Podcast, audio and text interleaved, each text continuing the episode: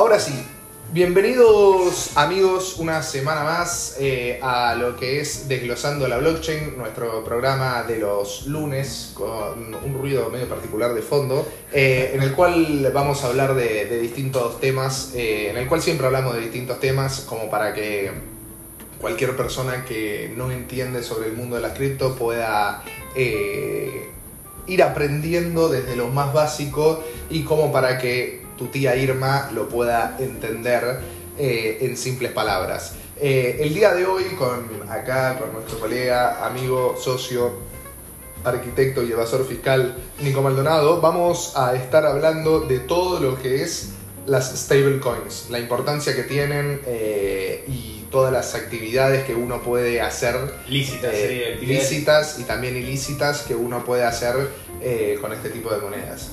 No logro entender de dónde sale ese ruido, me, me desespera.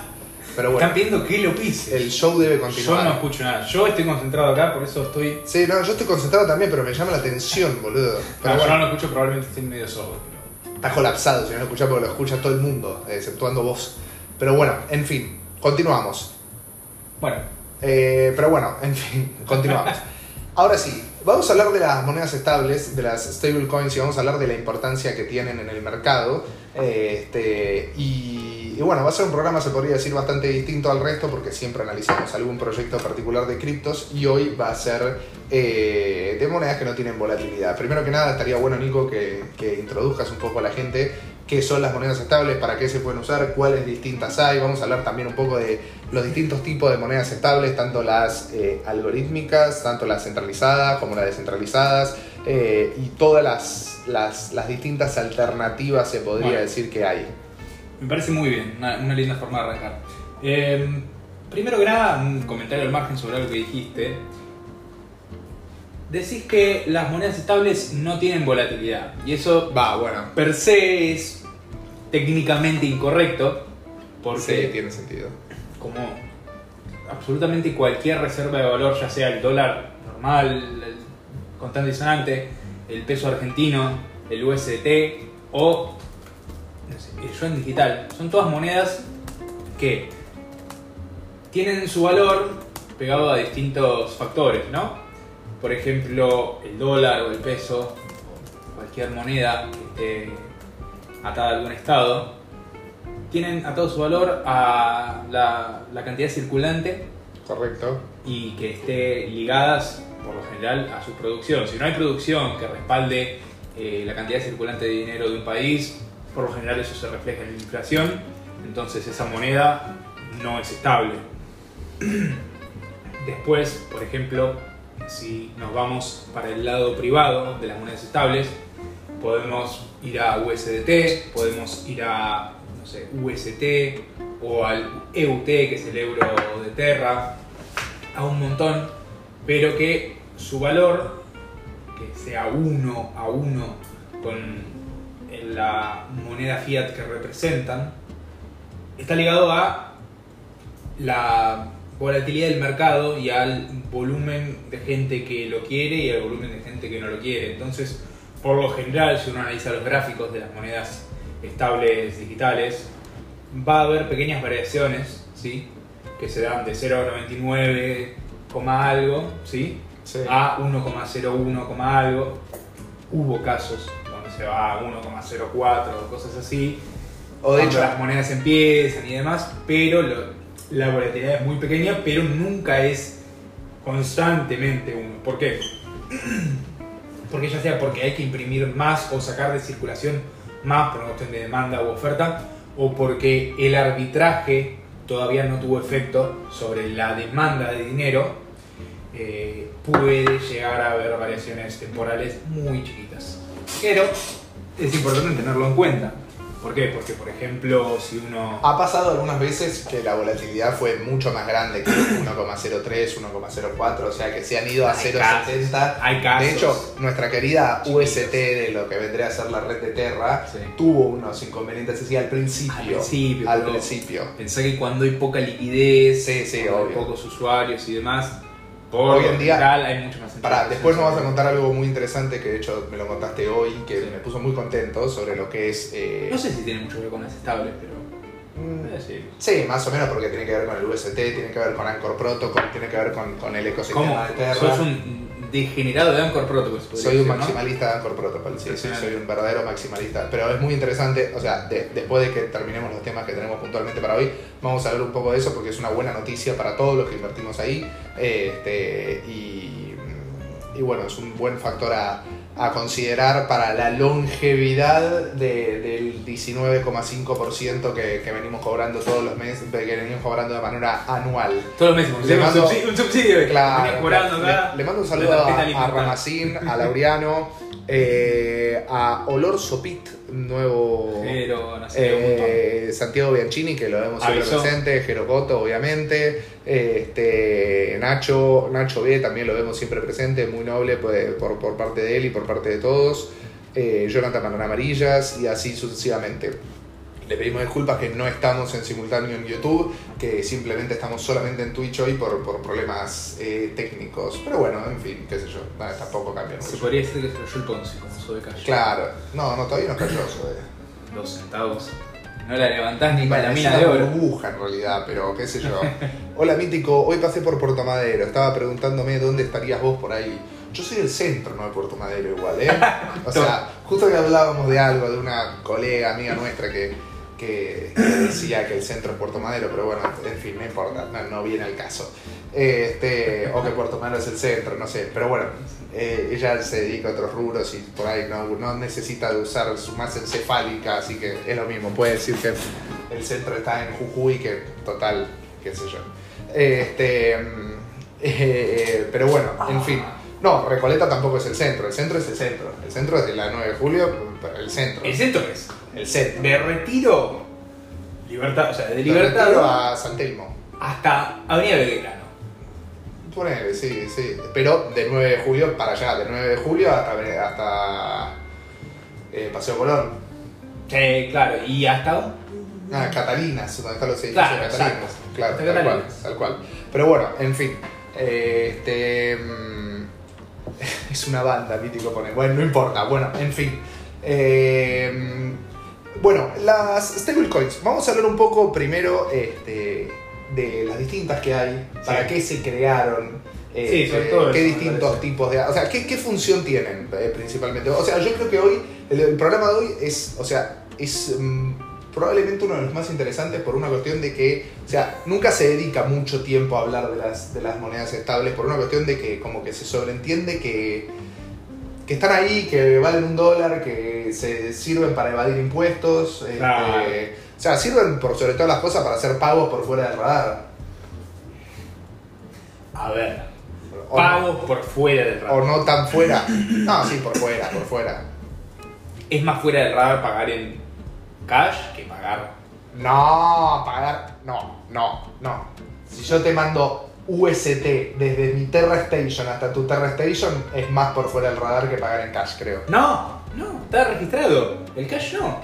Bueno, sí, está bien. Pero si yo A lo ver. tengo que mandar a, a Hong Kong, Obviamente no podés decir. no puedo. Así que lo Pero más por fuera del radar que se lo puede podés usar llamar a, a- a tu amigo, no sé, Dokwon, y le decís, Dokwon, che, pagale a tal. Esto. Bueno, sí, pero llegado al caso que no tengan la posibilidad de tener amigos viviendo en Hong Kong o en Corea, este, creo que es lo más por fuera del radar que se puede hacer. Eh, Obviamente, obviamente. y, sin, correr, sin correr el riesgo de ninguna volatilidad, se podría decir. Claro. Pero bueno, en fin. Eh, ¿Para qué se crearon eh, a grandes rasgos? Bueno, a ver, pensalo así. Además de ser una puerta de acceso, vos tenés que pensar cómo hace la gente, ¿no? cuando empieza a crecer todo esto del mundo cripto, para intercambiar sus billetes de que ganan en el laburo, en el día a día, sus ahorros que tienen en el banco y los sacan, poder meterlos y comprar Bitcoin, ¿no? O, ¿cómo hacen? Vos no, no comprás Bitcoin con billete, por lo general, ya no se hace eso. No, no Bitcoin, claro. Compras USDT. Vos comprás una moneda estable, USDT es la más utilizada. Por lo general acá, acá en Argentina cuando vas a cualquier cueva financiera o lo que sea, o compras en el P2P de Binance, eh, compras por escándalo USDT. Es la moneda más utilizada con diferencia, por eso está tercera creo ahora, En encima de capitalización NB, de mercado, sí. capitalización de mercado Sí, sí. está el Tether, que está vaqueado por aire, digo por dólar. No, perdón, es un chiste porque el USD Tether eh, tiene la mala fama ahora De que no está respaldado. de no estar respaldada lo suficiente con los dólares que tiene su capitalización de mercado. A ver, porque, pará, contemplemos. ¿Cómo, este, ¿Cómo funciona la tecnología? Claro, USD? claro. ¿Cómo funciona? O sea, ¿por qué el USDT necesita estar respaldado este, por, eh, por el equivalente en dólar billete, se podría decir, para que Sí. realmente tenga legitimidad y que el precio pueda valer uno a uno? Porque representan, están... O sea, para, de la misma manera que el dólar americano debería estar respaldado por oro. No, Debe- antes. parece, antes, no. bueno, sí, está bien, claro. Ahora está respaldado por nada, por la confianza de, de los usuarios. Literalmente el dólar, Claro. si uno es muy interesante analizar la historia de los banknotes, sea, de- del billete en sí, cómo va cambiando el diseño al- con el correr del tiempo y como decía, eh, esta nota de la Reserva Federal eh, representa tantos gramos de, eh, de oro. Después representa tantos no sé qué de oro o plata o- y después la cambian y esto representa un bono de no sé qué que te devolvemos a pagar, que el banco te tiene que pagar tanto de, de oro. Y así lo fueron cambiando, eh, pa, pa, pa, cada vez menos oro representaba además, porque siempre se fue imprimiendo más, como tienen esa, esa manía que tienen ¿viste? de inventar cosas del aire, bueno, para mantenerse, eh, cada vez cambió, cambió, cambió, hasta que ahora dice, one dólar. Ya está. Claro, ya está. ¿no? ¿Qué, qué querés decir? ¿Respaldado en qué? Y anda, cara y de andate, Benjamin ¿eh? Franklin. Dice, tomá one dólar y andate. Bueno, se, se supone que USDT hace lo mismo, pero No, no, con respecto a A ver, USDT, la empresa Tether. la empresa Tether, como el USDC, como el BUSD, ¿sí? son todas monedas estables o stable coins colateralizadas. ¿sí? ¿Qué es que algo tenga colateralización? Lo siguiente, vos tenés que respaldar la existencia de la moneda digital con un activo que sea, eh, digamos, si alguien quiere salirse de la moneda digital y volver a fiat, tiene que poder recibir ese mismo. Ahora, si toda la gente, que es- no sé cuánto, o sea, si está tercera, no La sé cuánto. el market cap. El market cap son 90 mil palos, 90 mil. 90.000 90 mil palos. 90.000 o 70 mil palos, no me acuerdo. Para 78 mil palos. 78 mil palos. Bueno, imagínate si todo el mundo que tiene Tether quiere salir a fiat porque cripto se cae. O sea, lo quiere sacar a billete, lo quiere cambiar Exacto. a billete A ver, esta situación es. o lo quiere transferir a su cuenta bancaria como tal. Exacto. Una especie de corralito, se podría decir que podría llegar a Pero suceder. esto puede llegar a pasar con cualquier sistema financiero, sea tradicional o cripto, porque por lo general, uno cuando hace inversiones y cuando analiza curvas de crecimiento y demás, no contempla situaciones en las que todo el mundo va a salir. Apocalípticas así. Claro, los bancos, Como la de 2001 en Argentina. Ejemplo, los bancos no tienen todo el dinero que tienen. O sea, ellos llevan una cuenta de cuánto le deben a cada persona o cada, cada persona le debe al banco. Claro. Pero eso no está saldado en ningún lado. Como es un correr constante del dinero, ¿sí? es un flujo constante de las inversiones, de los cobros, de los gastos, de los préstamos, de los pedidos de, no sé, de lo que sea, nunca está. Se podría decir que es un esquema Ponzi. todo- a ver. Es- Uy, uy, la frase, muy uy, la, interesante. uy, la frase que va a tirar. Me, res- me resulta muy interesante. Pero todo el sistema financiero existe porque es una concepción casi filosófica de lo que dice representar. Los Sí, el ¿Cuántos dinero fiat se llama fiat como tal porque viene de la confianza, del dinero fiduciario de la confianza. literalmente el fi- fiat es que ha- hay un mandato que lo respalda, lo creemos porque hay un mandato que pum y listo. No sé si la palabra en castellano se, se representa como tal, porque fiu, pero en No. italiano confianza es fiducia, Mm. eh, y, y, o sea, viene Son todos idiomas parecidos, ahí. son todos sí, idiomas latinos. Que de hecho algo muy importante no tiene nada que ver, pero cuando la gente dice latinos... Claro, pero es hágase. Fiat No. es hágase, es por mandato. Ah. Hay un mandato Ok, ok. Fiat. Un, un detalle nada que ver, pero que siempre Sí. lo quiero decir. Cuando la gente dice, eh, cuando la gente dice los latinos y represe- re- refiriéndose solo a la gente que vive en Latinoamérica, no, eso es un error conceptual terrible. Los latinos son las personas que tienen un determinado idioma que deriva del latín. De hecho, es más, el gentilicio latino viene de los ciudadanos del Imperio Romano. Por ende, los latinos principalmente, los más puros como tal, son los italianos, los españoles, los franceses, creo que hasta algunos portugueses, que en realidad son categorizados como, como lusos, pero, pero en realidad vienen de esas tres, de, de esas tres, De área. de, esos tres países cuyos idiomas vienen principalmente del, del origen latín. Por eso después cuando decían, el otro día veía en la tele que decían, hoy juega, eh, no sé, de- juega Colombia, eh, hoy juega Colombia contra eh, Italia y decía, eh, y Falcao va a estar de titular para los latinos. Pasa ¿Qué juega que- para Italia, pelotudo, Falcao? O sea, Pasa que vos sos un purista de las palabras, que no está mal, no está mal, sos un purista con, he visto como sos un purista con el término racismo, que vos lo concebís de otra manera a lo que lo concibe el mundo. no, y lo mismo que el término de discriminación, yo soy un tipo que avala la discriminación. Eso, de discriminación. No, ra- racismo. racismo es distinto. Racismo, el racismo está mal, pero la discriminación está bien, porque yo avalo el hecho de poder elegir que si voy a comer la milanesa por sobre una pizza. Claro. O sea, eh, eh, por eso avalo el hecho de poder Pero discriminar hoy- que voy a elegir. hoy- o sea, cualquier persona que tenga libertades individuales. sería preocupante si no pudiéramos discriminar. Claro, pero, pe- pero el tema es el siguiente, la discriminación como concepto por el 99,6% Ok. de las personas, eh, miré el número ayer en Cambridge, eh, se entiende así porque el resto lo avala. O sea, Sí, sí, lo sé, es como el común del mercado. El ¿eh? lenguaje es una concepción Sí, sí. global, cultural. Fiduciaria se podría decir. No, como- justo no, no, no, no hay alguien que manda acá. Se crea, cambia, Está bien, está bien. va variando. No sé si hay, no hay alguien que manda, porque te lo instalan un poco a través de. de- Ah, de- no, bueno, sí, está bien, no, no, es a, a- a criterio del mercado. yo creo que sí. O sea, termina triunfando la palabra más o menos como más latón que escribe loco con K. Él lo escribe así, porque Sí, él lo quiere escribir así, pero no. Yo lo que voy a empezar a instalar ahora, lo que voy a empezar a instalar ahora, que viste que yo cada tanto. Los drivers del micrófono. No, no, pero no, no, cada tanto, sí, eso seguro. Cada tanto me pinta eh, escribir- eh, inventar palabras, ¿viste? No inventar palabras. Sí, eh, yo ya sé, yo ya sé porque te conozco a, mucho las palabras. determinadas palabras. Las palabras que- con tu hermano. que- que- no, esas son otras. Esas, no, esas ya son más delirantes, pero. palabras puntuales que quiero instalar en el mercado, como ya sea abundancia, éxitos, noble, lo que sea, etc. La nueva palabra que voy a empezar a instalar es superior. O sea, me gusta, me gusta mucho decir superior o absolutamente superior. Me encanta, me encanta decir ah, esto es superior, superior, superior. Como- o sea, porque así me siento Óptimo yo. óptimo también está Sí, óptimo, sí, óptimo me gusta, pero es más para, para. Óptimo es más para responderle a una minita, por ejemplo, que te dice. Eh, no, no sé qué, y te, te responde algo medio que óptimo, está bien, como diciendo, bueno, sí, dale, sí, siguiente. ¿Entendés? Este, pero bueno, en fin, no Yo- importa. yo quisiera Bueno, volver volvemos a las las monedas estables. Bueno, hablábamos del dinero fiat, ¿sí? Y hablábamos de cómo se vaquean, cómo están respaldadas las diferentes monedas.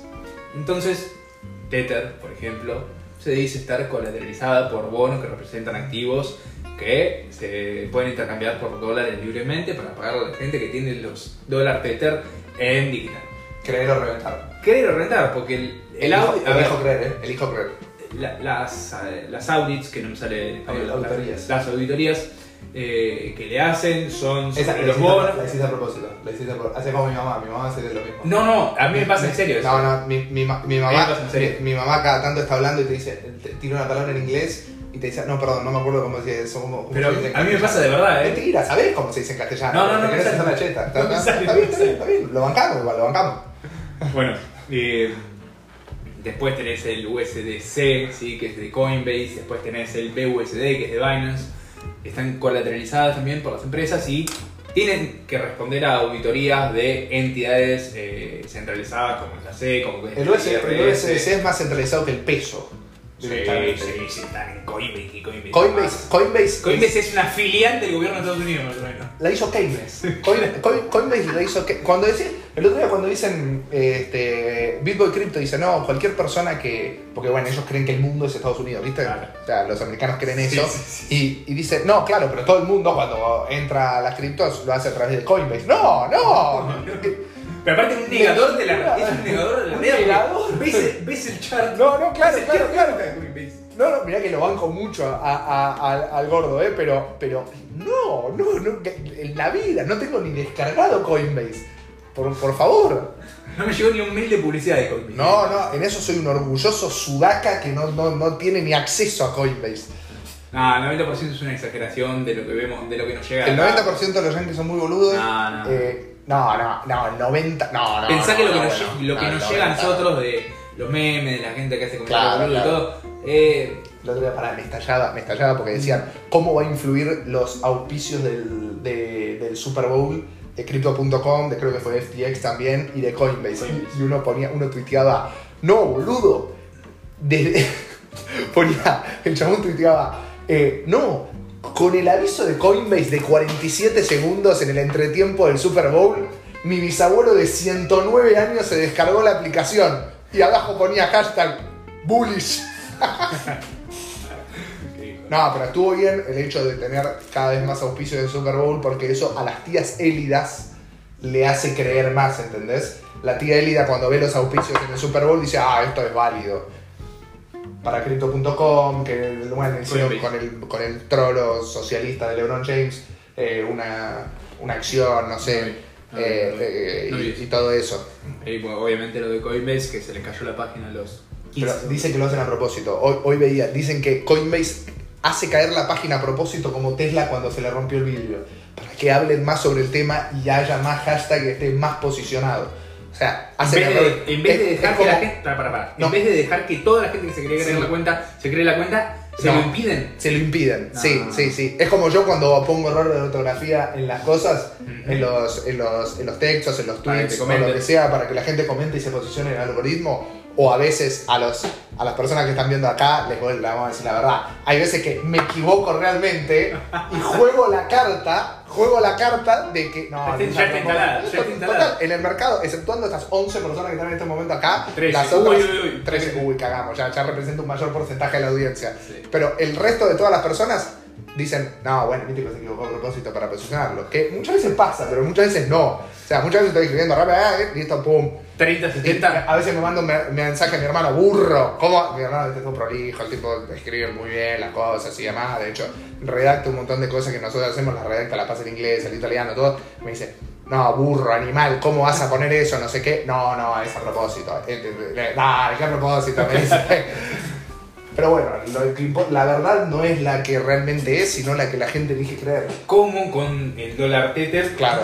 Porque pobre, eh, si no, nos va de, de hora esto. Eh, y las auditorías, digamos, las realizan.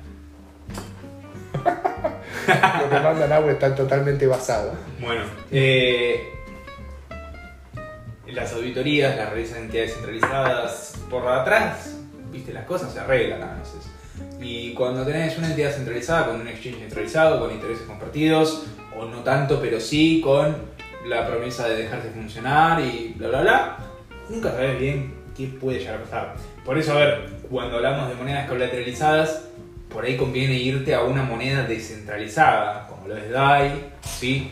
que es la moneda de MakerDAO, que es una plataforma en Ethereum, que tiene su stablecoin. Hay un segundo, hay uno de los chicos, creo que fue Ramacín, hablaba sobre eh, un interés de 13% anual en DAI. No Sí, sé lo no sé a qué se refería. No, pero está bueno, o sea, no, fue RT7, que bueno, siempre tiene muy buena información, eh, muy noble de su parte. Eh, fue RT7, eh, 13% de interés anual en DAI, la verdad no sé en qué... como los, Eh, la, de los Luna, la de Luna es clave, claramente, en Anchor Protocol, pero me interesa, me interesa, nos interesa a todos, o sea, saber dónde se puede generar un 13% de, de APY en DAI. No sé si es eh, eh, dejándolo o, o, o es como en, en Luna, en Anchor Protocol, que lo puedes retirar cuando Ah, es por el staking. ¿Por el staking? Dicen que es por el ¿En staking. dónde? Eh, hasta el Lemon Cash, creo. En stake, el stake.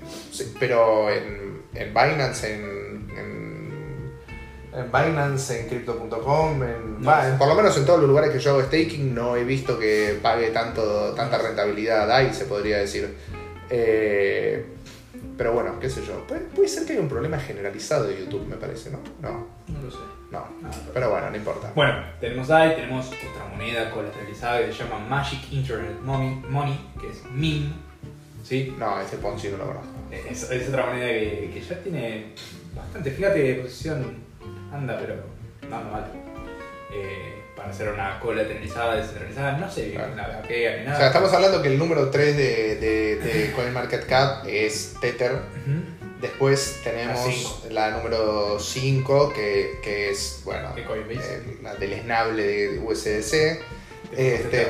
Después, pará, bueno, convengamos igual el USDC, o sea, yo la única manera que uso el USDC es lo más centralizado del mundo, lo que voy a decir, es en BlockFi.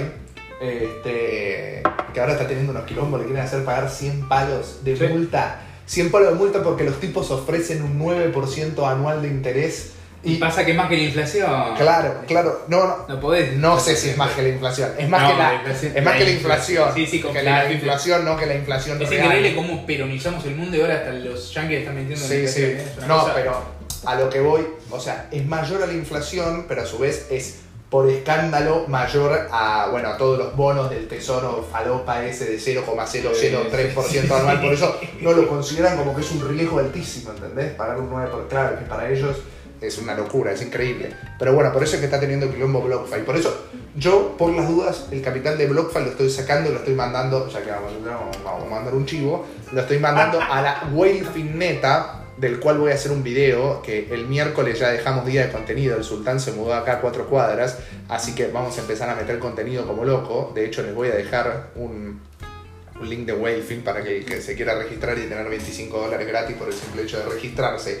Pasar el KIC, eh, muy centralizado eso igual, registrarse, pasar el KIC y a su vez invertir eh, 100 dólares y esos 100 dólares ponerlos durante 10 días a trabajar a razón de un 16% anual. Por eso te regalan 25 dólares. Eh, yo- o sea, si lo van a hacer, háganlo simplemente por eso y después bueno, se fijan si les interesa las rentabilidades que, Claro. que paga y demás. Pero o sea, el proyecto es un proyecto legítimo eh, que es financiado por Amber Group. Amber Group es un grupo japonés de fortuna, mil millones de dólares, es tipo un unicornio recontra respetable. Este, y a su vez, ¿cómo es? Eh, y a su vez la empresa tiene como partnership a Pantera Capital, a Coinbase y unos cuantos más. Bueno, después cuando haga el video lo van a poder interpretar sí. bien. Si quieren ir haciéndose la cuenta, hágansela. Obviamente después de que termine el programa. Eh, de hecho, se lo dejo siempre en los links en los canales de Twitch y de YouTube y de Spotify para, para que puedan entrar, entre otras cosas, a, a ¿cómo se llama esto? A, a, a. Y a su vez tengo una especie de actividad filantrópica con las ballenas. Ayudar el, el cuidado de las ballenas y demás, así que le metemos un poquito de zaraza por ahí también. Bueno, en fin. Este. mm, Sí, sí, Ramacín está. eh, Ramacín está haciendo un minuto a minuto de lo que está pasando en el mercado. Bitcoin está pegando unos velazos para arriba verdes. Este. Que. Unos velazos así verdes que parece un, un caño que se va a No. fumar. No, no, cómo, cómo. Eh, pero bueno, en fin, continuamos. Bueno, teníamos DAI, que me gustaría explicar un poquito cómo funciona, porque empieza a romper un poco con la concepción tradicional de colateralización de, de fondos. Para mintear DAI, ¿sí? para crear el dólar DAI, que está uno a uno con el dólar, uno tiene que dejar un 1,5 más de lo que quiere crear Ok, ¿sí? en Ethereum en la bóveda de DAI. ok. ¿sí? Es decir, que todo lo que está en DAI está colateralizado en un 1,5 en Ethereum. El No tema- puedo seguir leyendo porque son unos degenerados. Sí, todo, sí, sí, todo. han ido. Eh, consideremos esto. lo sacó, lo sacó No, directamente. no, no, puse, puse así para vernos nosotros y no, no, No no vos leer porque me desconcentro. Son, tiene una creatividad eh, eh, espectacular. Pará, cada tanto entro y leo, pero si no, no vamos de tema. Dale, Bueno, continuamos. entonces la colateralización de DAI, si lo piensan, está, son activos uno a uno con el dólar colateralizados en Ethereum. Pero si Ethereum baja un 30%, esa colateralización de eso, te vas a tener una caída de un momento a otro del 30%. Pero si vos te imaginás, vos tenés, no sé, 150 dólares creados en DAI con 150 dólares, eh, perdón, 100 dólares en DAI creados con 150 dólares representados por Ethereum. Si Ethereum se va, ¿Por Ah. 150 por 105?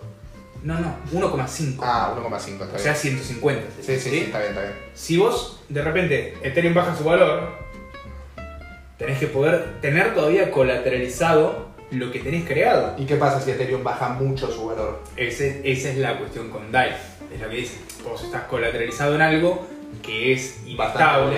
claro. Claro, pero la bóveda de DAI es enorme, ¿sí? A pesar de ser un, proceso, un protocolo descentralizado, la bóveda es enorme, tiene muchas cláusulas de seguridad y saben cómo mantenerlo y viene funcionando, te diría, prácticamente sin problemas hace mucho tiempo ya. Sí, ya hace mucho. ¿Cuánto tiene en el mercado? Hay bastante. Tres.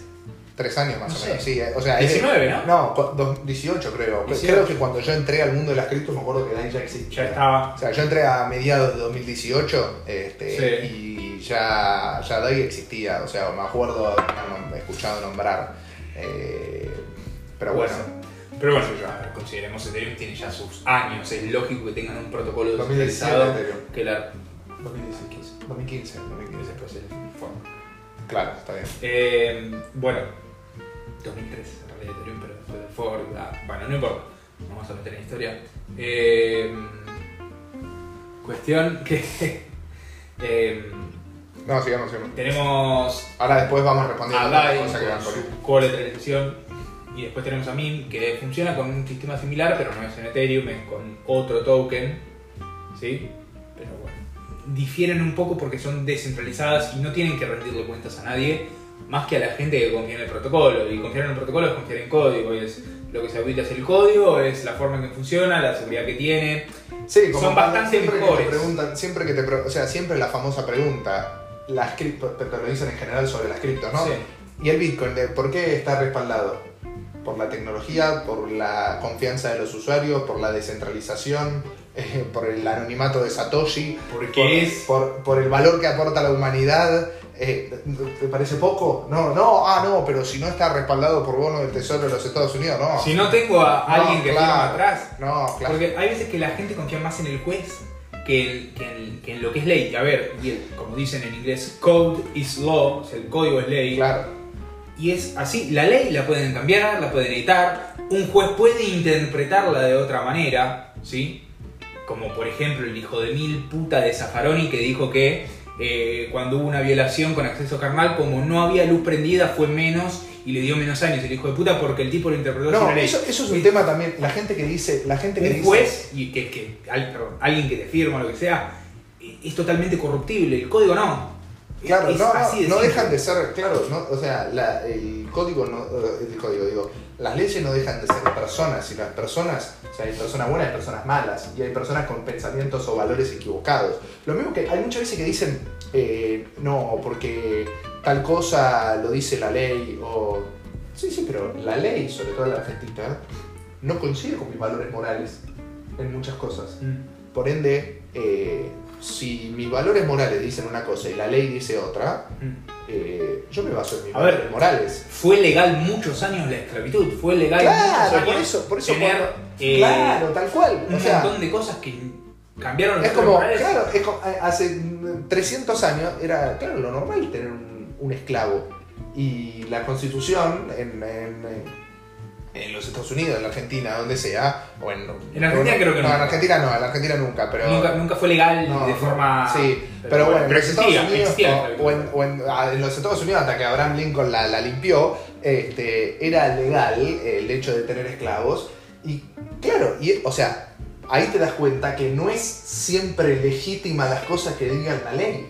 ¿Se entiende? Lo mismo ahora, o sea, en- en- la ley dice que un tipo que entra a una casa y mata a toda una familia para robarse un, eh, una mesa de luz, ese tipo en 20 años tiene que estar libre, según la ley. Mi val- 25 creo que son 25. 26 Mis valores morales indica que a esa persona la tenés que cagar agujereando eh, a tiros y no me interesa que diga la ley. ¿Se O si no querés pena de muerte, porque hay gente que no está de acuerdo, eh, decir cadena perpetua y que se cumpla, o que no O que por lo menos trabaje forzosamente durante toda su vida ad eternum, así por lo menos aprovecha su, su, su capacidad productiva. su capacidad productiva, claro.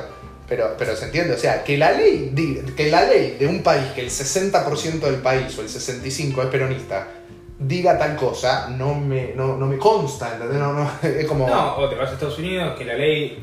Tampoco me consta muchas cosas que dice la ley de Estados Unidos, ¿eh? No, por, por eso digo, a eso voy, a eso voy, a eso iba. No me siento identificado. Hay, eh, yo creo que no es una cuestión ni siquiera de ideología, es una cuestión de, de estatismo versus libertad, libertad ¿viste? Es Claro, así. claro, tal cual. Y cualquier tipo de, de cuestión centralizada siempre va a tener detrás cuestiones que no son del todo visibles, que no son transparentes, hay un montón No, de procesos sa- sa- que no son realmente auditables porque las personas que los auditan son quienes pueden ser corruptibles y que son susceptibles a amenazas, a acuerdos, a lo que sea. ¿entendés? Cuando vos tenés un código, como es con DAI, como es con MIM, o como es con UST, que es la primera moneda algorítmica de la que vamos a hablar, ya hablamos de Luna hace tiempo, pero es la primera que vamos a hablar hoy, Es la mimada del programa, Luna. es, es nuestra... Eh, sí, sí, sí. sí. Sí. Es nuestra especial. Pero eh, la reina. Me parece que es la reina del La, sí. La reina del baile. La reina del baile, sí, sí, tal cual. Bueno, eh, a ver, vos te decís, nos fuimos a. Pero el tema es que todo lo que es dinero estable y demás está todo relacionado con un montón de conceptos financieros. Y los conceptos financieros están relacionados con, con la vida humana en sí. Eh, no, no. Morochas, morochas. Mi respuesta a eso es morochas. Morochas. Para hombre blanco, rubio, hegemónico, ya estoy yo. Tengo que contrastar un poco. Esa, esa no es mi respuesta, pero morochas. Sí, sí, morochas. o sea, a vos también morochas, no por ese motivo, No por no por ese motivo, pero morochas. solamente me gustan más las morochas. No, no, a mí también, la respuesta en realidad es que me gustan más las morochas, pero, pero la respuesta que invento ante el mercado es esa. Ah, está bien, está bien, está bien. Bueno, y me gustaría pasar a explicar un poco qué es una moneda algorítmica. Ok. Desacatados. Sí, sí, sí, des- desequilibrado total, pero ahora continuamos. Para pongo, pongo Bueno. ahí un poco así, El dejamos. tema que está ahí arriba también y lo veo. Ah, bueno, pero vos va, no, te, no, no- no te puedes concentrar. Bueno, el UST sí que es el dólar del ecosistema Terra, como está el euro de Terra, o está el, El yuan el coreano. won- o el won coreano de Terra, sí. Todas las monedas estables de Terra funcionan de una manera distinta a lo que funcionan las monedas colateralizadas. ¿sí? Eh, son aún más código, se supone, que lo que son DAI o MIM, pero también dependen de la capacidad y de la honestidad de las personas que arbitran estas monedas, no ser demasiado codiciosas al hacerlo, en ser honestas al hacerlo y que, digamos, estás como poniendo tu eh, respaldo de valor en las manos de otros seres humanos, pero lo estás haciendo porque las recompensas, como pasa con Bitcoin, las recompensas de ser honesto son mayores que las que Claro. te pueden generar tratar de aprovecharte del sistema para tu beneficio. Es como pasa con muchos eh, delincuentes que los. O sea, que a veces los tipos no se dan cuenta que si toda su capacidad intelectual la usarían para el bien, serían tipos brillantes. Ujú. Y serían tipos que aportan muchísimo a, a- a la humanidad, se podría decir. Claro. Pero, pero bueno, sí, en el mundo de las cripto pasa eso, que directamente este, Tenemos ahí un, un ride. tenemos un, ride. de Eh, inversiones en el mundo. inversiones Claro. en el mundo, bueno, muchísimas gracias, inversiones en el mundo, muy noble de tu parte, gracias por, por eh, traernos a tu público, eh, extremadamente feliz y agradecido a, a vos. Eh, y bueno, en fin, pará, estábamos diciendo, Bueno. lo, hablando de lo que es UST, ¿no? Funciona de la siguiente manera. Vos tenés un- una moneda nativa que es el token Luna, ¿sí? correcto, Que viene a representar la otra o la contracara de lo que son las monedas estables dentro del ecosistema. Entonces, vos para crear un dólar, ¿sí? Dentro de Luna, tenés que quemar Luna por el valor o la cantidad de dólares que vos quieras eh, crear para el sistema. Entonces, si vos querés que se generen 100 dólares, tenés que quemar ahora mismo 1,9 Luna más o menos, porque está 52, si no me equivoco, 1,90 y pico, ¿no? Entonces, creas un sistema que se arbitra solo porque la gente que arbitra, ¿sí? que ganan bastante guita por arbitrar, les beneficia más arbitrar y ganar esos centavos por comisión de cada transacción que por arbitrar de mala manera, ¿sí? por codiciosos o por querer romper el sistema y llevarse ganancia, que al final no, no terminás pudiendo retirar. ¿sí? Sí, sí, está, o sea, está muy bien creado mucho sistema de la cripto para eso. Claro, digamos, te obligan de buena manera a ser honesto, a ser transparente, a funcionar como deberían funcionar las cosas, porque las recompensas son mayores para las personas que están del lado correcto, llamémosle, de, de, este lado. De hecho, una cosa muy importante, o sea, si, si quieren por ahí ver más en detalle lo que es cómo funciona el ecosistema de Terra, eh, cómo funciona puntualmente la emisión o el, o el minteo de los UST este, por eh, los tokens de Luna. Nosotros hemos hecho uno de los programas que puntualmente que se habla de solo lo que es el ecosistema Terra. Este, y todo lo que ofrece y cómo se generan los UST, por qué Anchor Protocol también es rentable a largo plazo. Eh, y ahí, bueno, van a poder por ahí entender bien en detalle el funcionamiento puntual de esta cripto y de esta moneda estable. Pero bueno, después tenés otras monedas algorítmicas, ¿sí? que cuando hablamos mucho de Luna, Ethereum y demás, hay detractores que dicen, che, no, pará. Sí, no está respaldada por nada puntualmente como puede ser USDT, que está respaldada está colateralizada. colateralizada por el equivalente en dólares. Exactamente, o sea, Luna basa su valor en el arbitraje del token, eh, perdón, el dólar Terra basa su valor en el arbitraje del mismo y la oferta y la demanda van a mover eh, una pool a la otra y va a ir creciendo una o no, depende del, de los momentos del mercado. Entonces, ahí es cuando dicen, che, pero acordate de Iron Finance, ¿sí? Con el token Titan. Claro, lo que vamos a hablar también, claro, puntualmente es que... Era otra moneda algorítmica. Hay muchas de estas monedas que fracasaron por distintos motivos. Eh, es como si de hoy, de un día para el otro, fracase eh, UST.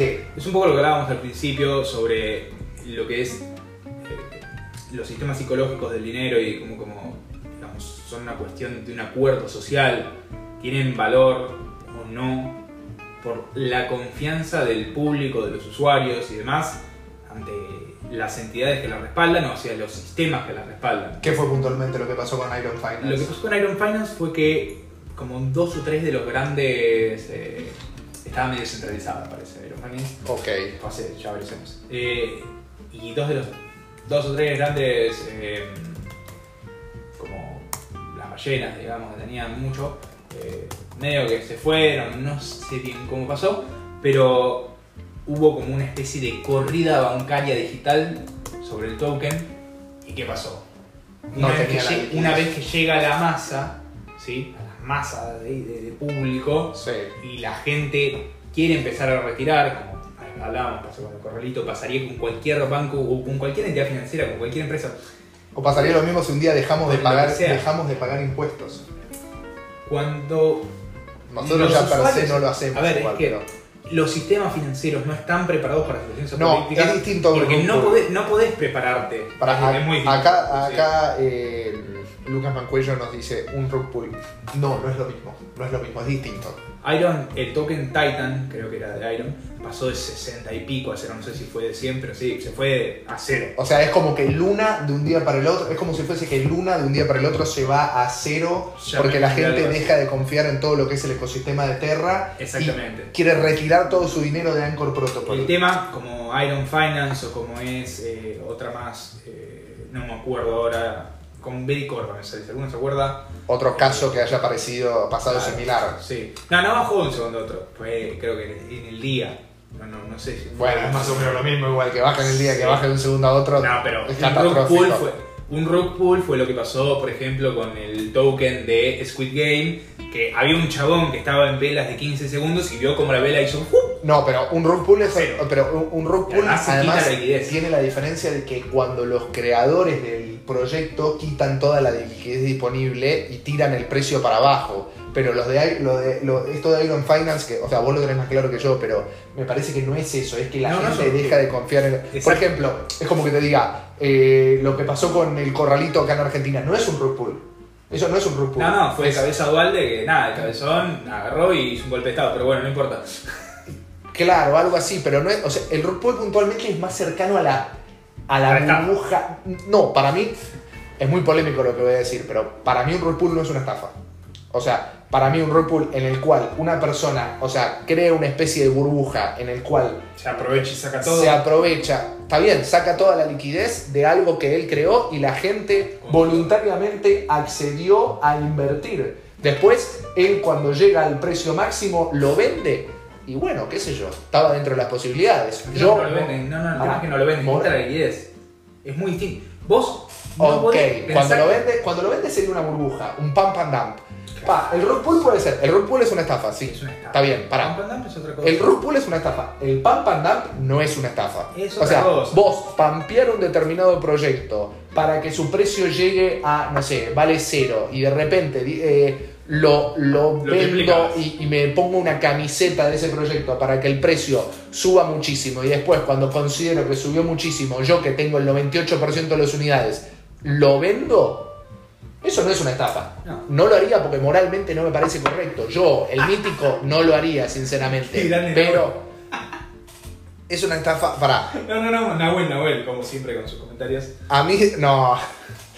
La stablecoin está bien, está bien, válido, válido. Pero a lo que voy, eh, el pump and dump para mí no es una estafa. El rug pull, y sí, si vos quitas toda la liquidez, sí. Sí. Sí, es, es más discutible, pero el pump and dump no es una estafa. Por más que legalmente sí es una estafa un pump and dump. Depende, si lo haces en las stocks tradicionales Claro, sí, es una estafa. supuesto, porque tenés información privilegiada. Es más, si la, perdón, si las. Bueno, Moral, moralmente.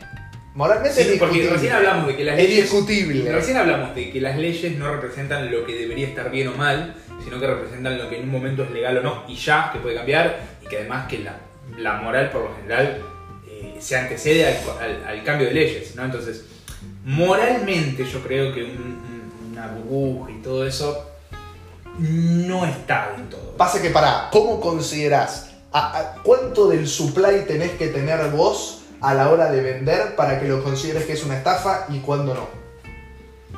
¿Qué pasa? Si tengo el 70% del supply y lo vendo, considero que un pump and dump es una estafa porque estoy yo volteando el precio. Ahora, si tengo el 28% y lo vendo, ¿es una estafa o no? ¿O está ahí? Está discutible.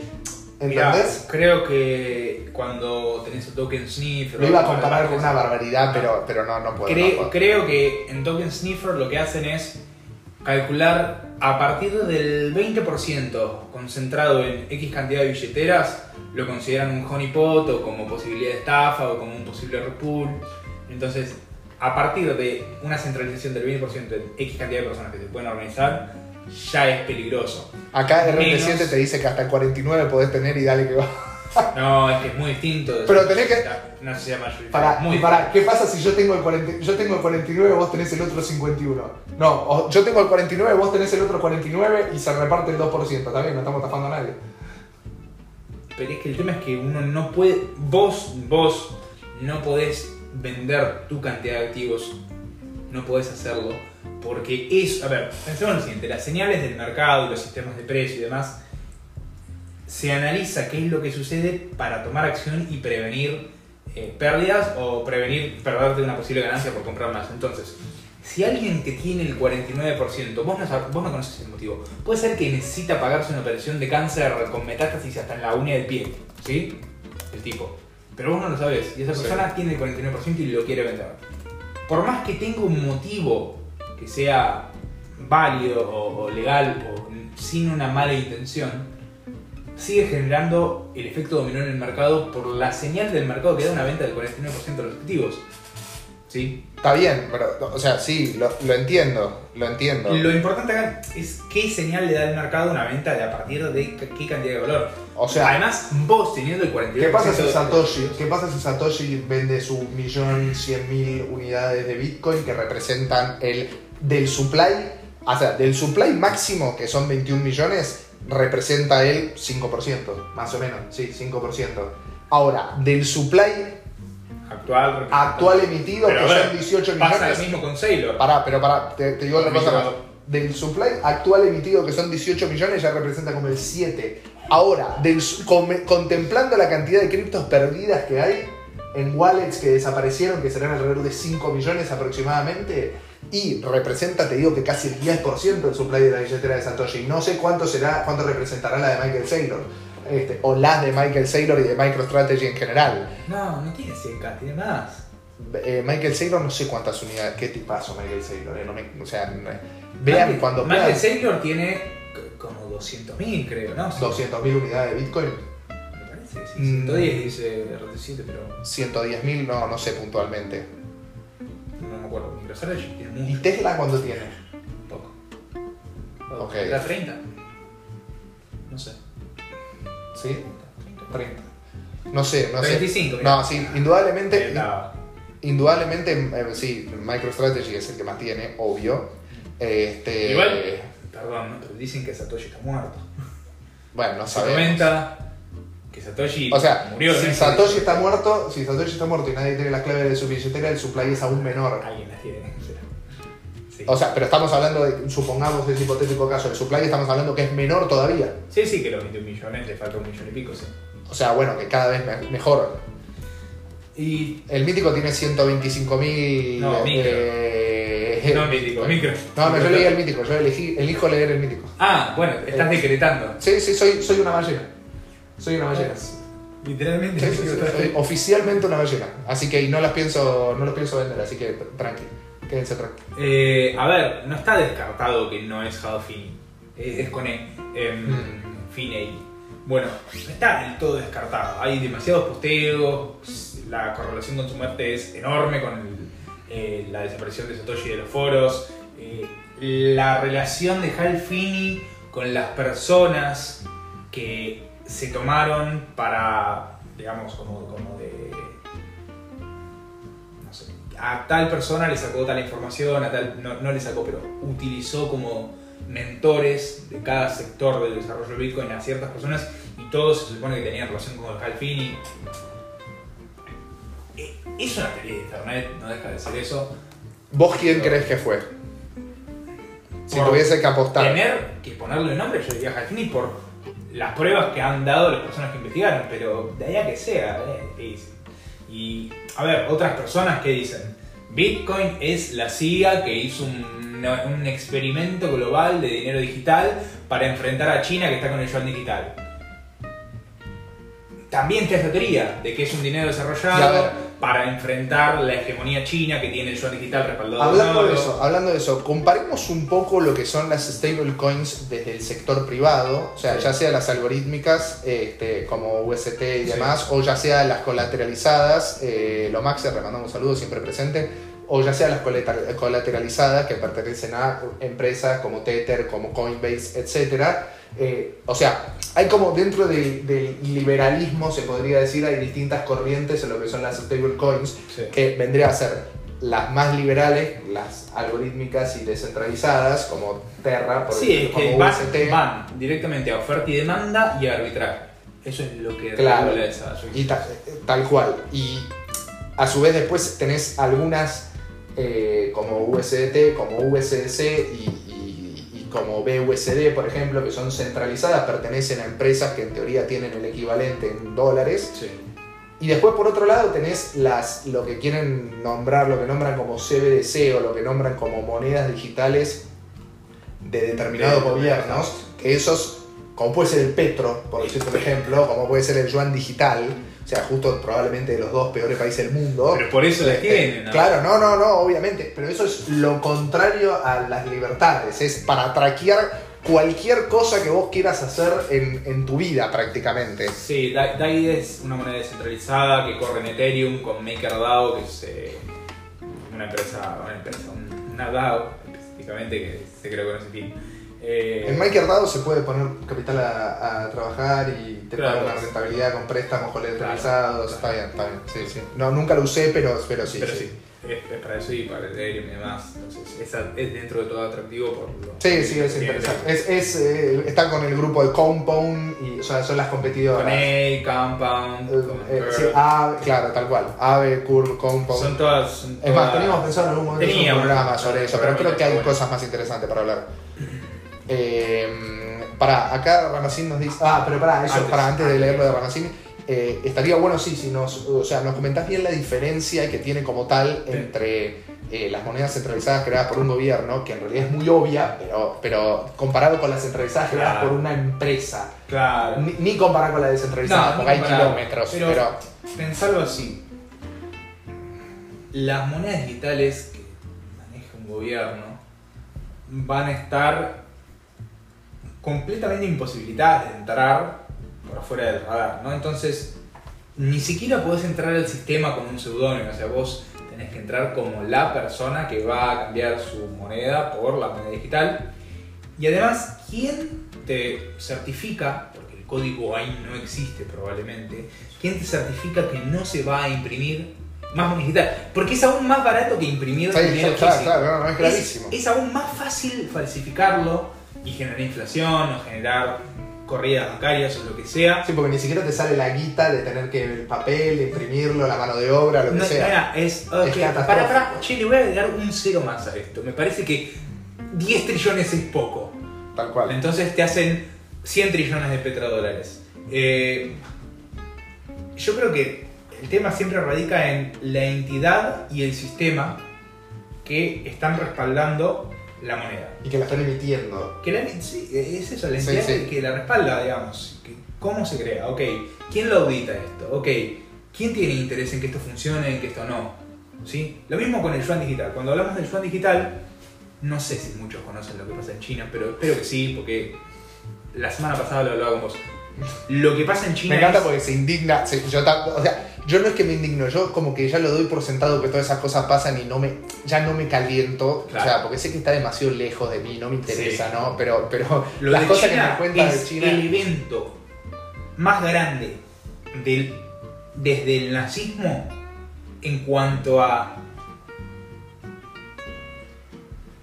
no, no Violación a de violación, derechos sí, la violación de derechos civiles, y humanos económicos, humanos, todo, todo Sí. tipo de derechos. desde obviamente nazismo y otras cosas que han pasado le pasan el trapo To- todo alrededor del comunismo le pasa el trapo pero bueno China es un país altamente comunista A- Todo ligado a los campos de concentración que hay en China. Nah, hay de campos de concentración de, de musulmanes que son los uigur, si no los conocen, busquen. O sea, a las mujeres que cortan los genitales, a los tipos lo matan. Es lo que pasa en China es un desastre. Y además, a los ciudadanos comunes que están acostumbrados a vivir en China, le dicen, ok, para, para.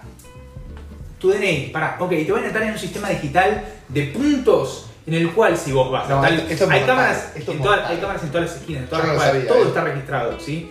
Además de estar todo registrado, todas las transacciones las están empezando a registrar con Yuan Digital, ¿sí? Saben a dónde vas, con quién te juntas, de qué hablas, usan Claro, todas las porque- empresas del Estado. Porque todo el sistema de la blockchain, o sea, es muy beneficioso, pero usado en, en función del mal, es muy peligroso. Exactamente. Es Uno muy- tiene que pensar en cuando crea leyes o cuando crea sistemas o lo que sea, ¿qué pasa si le das esta... O sea, esto es un, un cuchillo de doble filo. Si se lo das a un mono, Claro. ¿qué puede pasar? ¿me entendés? Si Porque- se lo das a tu peor enemigo. Además la gente, además la gente dice, no, pero las criptomonedas las usan los narcos. no, no hizo chico, pero no. Para, la- Es un meme. las criptomonedas Sí. las usan, dicen, no, pero las criptomonedas las usan los narcos. Pero los narcos son unos tipazos al lado del Partido Comunista Chino. Son, pero son, eh, el, el- no sé, son eh, al lado de Coso, son, estamos de acuerdo, es mucho más grave para la sociedad del Partido Comunista Chino que, que- que Sí. cualquier líder narco de cualquier Sí, país por- de Centroamérica. Por supuesto. por por escándalo, porque además uno, quieras o no, por lo menos, aporta algún tipo de valor del sector privado, genera puestos de trabajo y demás. El otro, eh, o sea, todo es deleznable. Sí, sí, sí, ahí con Estás pinzas, hablando está a bien. muy grandes rasgos y A estás salteándote cosas que están mal. No, no, me estoy salteando un montón de cosas que están mal, pero al Partido Comunista Chino no le puedes recatar nada. No, no. A los otros le puedes recatar. Es como al nazismo, al nazismo, o sea, es la tercer peor ideología de la historia, puede ser. Tercer peor después del comunismo y creo a mi criterio después de, algunas religiones. Porque el nazismo, ¿sabes por qué no es peor que, que las religiones? Por una cuestión de que no tuvo tanto tiempo para generar tanto daño como las religiones. O sea, ta- estamos todos de acuerdo que el comunismo es la peor ideología de todos los tiempos y la que más daño, Daño, hizo a la humanidad. sí. Pero en el segundo lugar, yo creo que entre las religiones y el nazismo es muy parejo. Pero por una cuestión de que el nazismo, como no duró tanto, no tuvo tanto tiempo para. Además está extinto, no quedan nazis. Sí. Mira, lo que vos decís, eh, Para Hablamos, un segundo. hablamos En Spotify, hablamos ahora respondemos bien Ah, de. En Spotify, en Spotify, como nos da solamente un lapso de una hora, ya terminamos. Recuerden que en Spotify estoy como el mítico, creo. Sí, va, de hecho, en el link, en el epígrafe de la publicación, ahora lo van a poder ver cuando termine el programa. Este. Y bueno, los que nos están escuchando en Spotify, eh, el programa lo pueden ver en Twitch. Esta vez puntual no en YouTube, pero siempre las otras veces también vamos a estar en YouTube. Tuvimos un problema técnico. Así que bueno, todo lo que estén escuchando en Spotify lo pueden seguir mirando en Twitch. Sí. Éxitos y abundancia para ellos. eh, y bueno, seguimos en Twitch. Bueno.